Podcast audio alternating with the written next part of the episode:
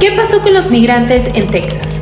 Yo te pongo en contexto. Esta semana, al menos 53 migrantes murieron asfixiados después de viajar por la frontera de Estados Unidos en un camión sin ventilación. Te cuento qué fue lo que pasó. Al menos 62 migrantes de varios países como México, El Salvador, Honduras y Guatemala viajaban en un camión sin ninguna ventilación y con una temperatura de al menos 40 grados centígrados.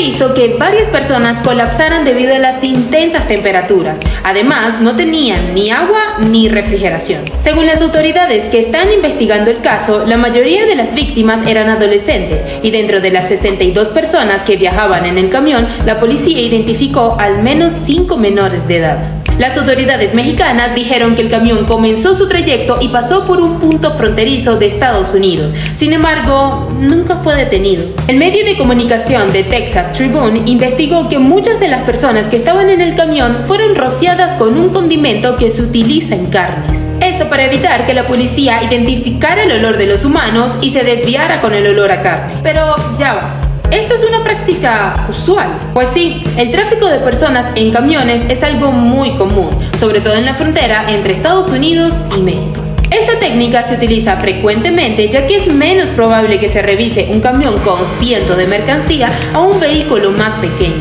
Sin embargo, en varios casos se ha dado que estos supuestos camiones con mercancía resultan ser camiones repletos de personas hacinadas. Entonces, aquí la mayor pregunta es la siguiente. ¿Quién es el responsable de esto? Bueno, hasta el momento solo se han detenido a tres personas.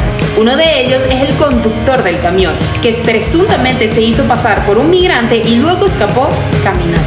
Así que entonces, coméntame, ¿qué piensas de esta noticia?